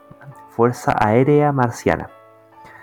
Y mm, que habría realizado ciertas afirmaciones cuando él tenía 11 años y que era muy pródigo, nació en el año 96 y que supuestamente, según decía su madre, ya a los dos años era capaz de leer libros, a los tres ya tenía conversaciones sobre el universo y la cantidad de planetas que existían. Eh, lo cual está bien, digamos, pero, pero no es particularmente pródigo, son cosas que tú puedes conversar con un niño de tres años.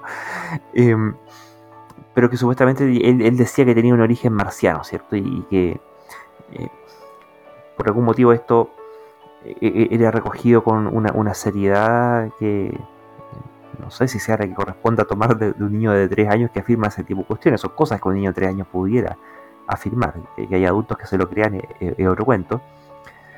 Y mm, este niño, cuando yo tuviera 11 años, aparentemente habría hecho una serie de afirmaciones maravillosas que, que hablaba muchas cosas eh, de nivel científico, pero que en su momento estaban lejos de poder ser comprobables y que 14 años después, ya por ahora, por estos años, se, se habrían eh, supuestamente comprobado algunas de ellas, con complicadas ecuaciones de astrofísica y que hoy en día son utilizadas.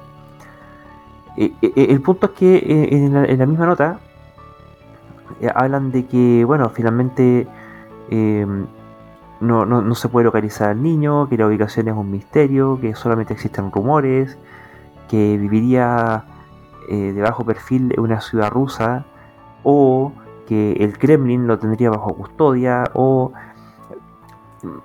¿A qué queríamos llegar? Digamos que más allá de la veracidad de los dichos de este niño, en caso de que el niño existiera y que efectivamente hubiera dicho lo que dijera, que hablaba de que hayan secretos en la, gran esfinge, en Giza, ¿cierto? Y que se sería en, una, parte detrás de la oreja del famoso monumento que está ahí en Egipto. Em, que bueno, no, sé si será cierto eso o no, yo tengo mis dudas.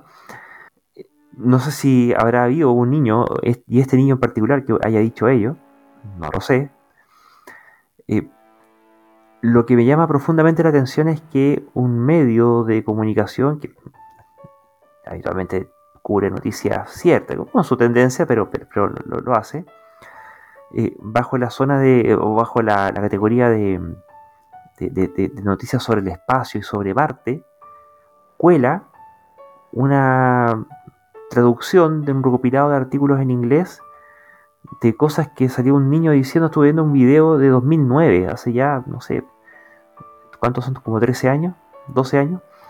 Y yo, yo me pregunto, a propósito justamente de, esta tipa que, habla de monarquía en, época de república, de estos, estos evangélicos que reclaman derechos que no son. tenemos otros temas que, algunos que no hemos tocado, eh, dado el lapsus este que tuvimos, hay algunos temas de, lo que ha venido ocurriendo con la, convención y todo el tipo de, pseudo noticias que se han armado en torno a ella. Que, aparezca un canal de, televisión dándole e, e, esta cobertura como si fuera un tema serio, como si fuera un tema, un, misterio. Y, la cuestión tiene una pinta de mito urbano que de, no sé yo, de esta altura, bueno, eh, no sacamos más la cuenta, que lleva más de una década dando vuelta yo me pregunto, ¿es, que realmente hay tan pocas cosas interesantes pasando como para que esto sea tema? Eh, no, sé qué piensan ustedes. Eh, realmente no, sé, lo encuentro que es casi un, insulto al intelecto de su audiencia. Oye, la respuesta está en la, en la, película de Luis Estrada. Hay una película, vamos a recomendarle a nuestros editores una película de Luis Estrada que se llama La dictadura perfecta. ¿Ah? En, la, película, digamos, que es trágica, que es terrible, pero Luis Estrada la cuenta de una manera. Entre paréntesis, parece que está en Netflix. La cuenta de una manera casi graciosa. Todo lo, todo lo terrible que es, que pasa, lo cuenta de una manera muy. ¿eh? Y ahí va contando cómo se, cómo se fabrica una noticia para, para tapar o desviar la atención de otras noticias. No sé si, será en este caso eso. Yo pienso que en todo caso la, la prensa amarillista, digamos, así publicando cosas no muy comprobadas, pero que suenan demasiado espectaculares para, para ser ciertas, pero por lo espectaculares te defienden, eh, ha existido de mucho tiempo. O sea, los pasquines, estos medios así como de, de los años 50 que decían llegar los ovnis, cosas por estilo, siempre han tenido algún tipo de eco muchas veces, inclusive a veces medio serio. Y de cuando en vez, especialmente dado que ahora a través de los, medios digitales la, está muy de moda los temas virales, todo inclusive ya, y yo he visto visto con mis propios ojos, créanme, eh, en los noticieros, digamos, chilenos muchas veces, cuando literalmente la, ahora dice, oh, veamos lo último viral que apareció en YouTube o en no sé qué, que está de moda. Entonces los medios tradicionales están intentando nutrirse de lo que es el circo, digamos, que está demandando la audiencia. En el fondo, estas cosas llamativas y probablemente muy noticiosa e impresionante, pero que su veracidad, veracidad puede ser tal vez discutible, pero que importa, si a lo mejor suena muy bonito y está medio de moda y está medio viral, algún editor medio flojo todo lo traduce o lo sencillamente lo copia, lo pega y ya tenemos una nueva noticia en el medio. Y esto yo creo los medios tradicionales en general, uno esperaría que sus estándares sean un poco mejor que, que los eh, de no sé, de, algún medio muy pequeño tal vez o informal. Pero de vez en cuando probablemente también van a pisar palito. Y se han dado más de un caso donde eh, medios formales, eh, a veces hay ciertas noticias justamente de tipo mito urbano, realmente eh, fake news, a veces que han estado medianamente bien redactadas o que suenan bastante, bastante impresionantes y que a veces han estado dando vuelta inclusive una cantidad de tiempo no menor, digamos, ni siquiera son recientes, o sea, no es algo que se inventó esta semana o hace un mes atrás. Pueden haber estado varios meses dando vuelta y de pronto algún medio indio, algún medio de, no sé, de, una parte de un poco mejor pelo lo toma y justamente ahí hubo algún periodista, editor o practicante que necesitaba rellenar tal vez la página todo y encontró esta noticia sin mucha veracidad, la publica. Y como este es un medio y ahora es justamente como un nivel de impacto, se podría decir, a nivel periodístico un poquito más serio, algún otro medio tal vez parecido y tal vez con un poquito más de impacto lo, lo queda mirando y dice, oh, que publicamos esta noticia, mira, viene esta fuente que igual es como parece a nosotros, lo publica y de pronto se produce una, una avalancha y han llegado a veces pelotudeces, digamos, o boludeces eh, intragables e infumables, eh, terminan llegando hasta casi medios nacionales de, digamos, tradicionales o latinoamericanos, todo, hasta que ya llega un punto en que la cuestión empieza, todo el mundo empieza a levantar la sección de aquí, o sea, llegaron los marcianos a Plaza, a Plaza Italia, digamos, y cuando ya la, la, cosa llega al nivel de ridículo suficiente, al, al, empiezan los dementidos y muchas veces las cosas empiezan a bajarla. Eso yo creo, lo he visto pasar en los últimos dos o tres años un par de veces. Así que yo creo que la explicación es básicamente la gente le gusta a veces creer cosas sin mucho fundamento, hasta que sea interesante. Y este tema de la viralidad y de esta avalancha de información que todos lados, todos los medios están luchando por conseguir la atención de la gente, hacen que yo creo que nuestros estándares actuales de periodismo sean bastante más pencas, digamos, más malos que lo que existían anteriormente cuando los periodistas tenían que reportear y probablemente escribir sus notas, digamos, en borrador a mano y ahí las tipeaba. Entonces todo era más trabajoso y probablemente nadie se iba a dar el trabajo de hacer mucho, mucha redacción y mucho, oye, oye, mucho tipeo de algo no comprobado. Ahí iban a Roswell, pues. Cuando También. se reporta, iban a Roswell. claro se colocaban algunos, ¿cómo se llama? unos cuantos rollos de, aluminio bajo el brazo, envolvían algún árbol y sacaban una foto y, era primera plana. Entonces sí, o sea, pues, digo, o sea, eso ha pasado por todos los tiempos, pero hoy por hoy, digamos, en los tiempos modernos, este, este tema de la viralidad yo creo es, lo que está primando en los medios.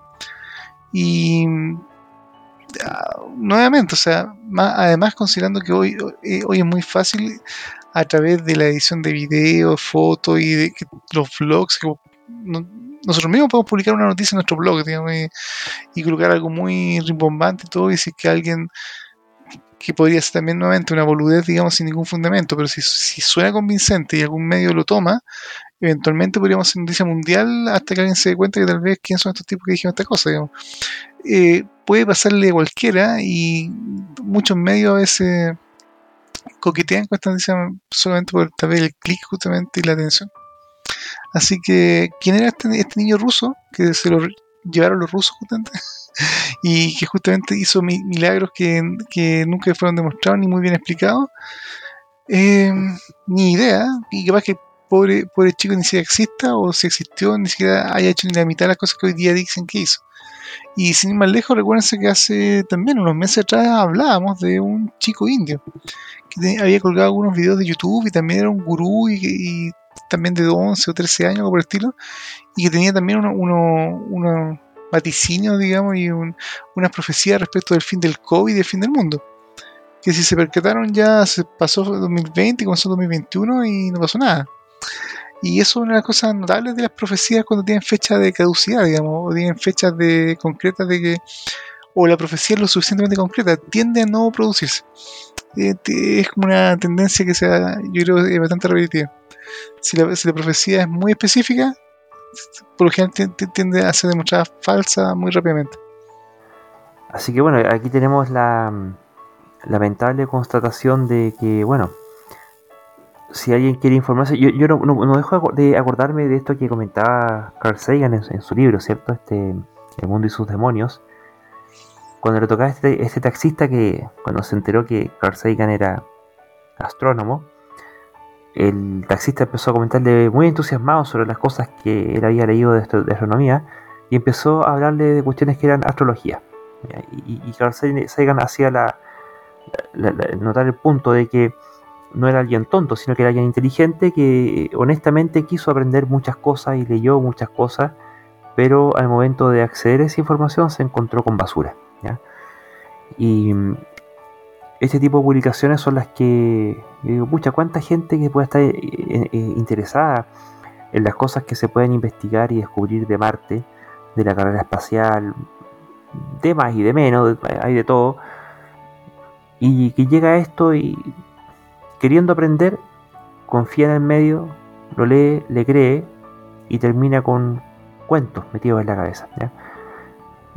Yo lo encuentro triste, encuentro que realmente, o es una cuestión que me, me, me, resulta, chocante, creo que efectivamente es una, es una falta ética periodística y mm, no cumple su, su responsabilidad social de, informar con información fidedigna y veraz. Es una lástima.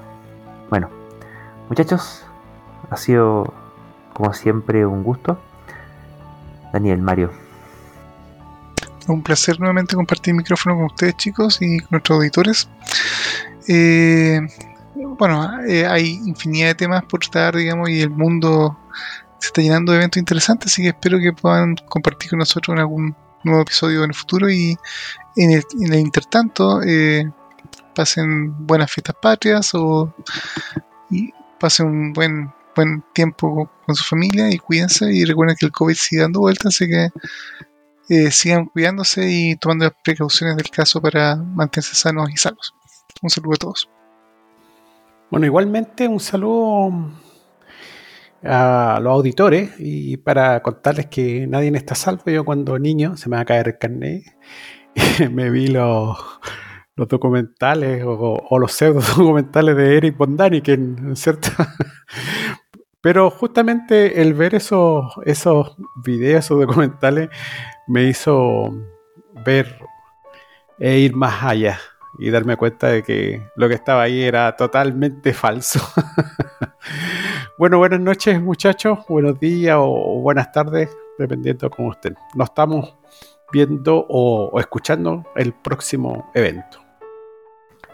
eso está interesante. Un día podríamos hacer un capítulo de todas las cosas raras que nos ha tocado tropezarnos alguna vez la vida.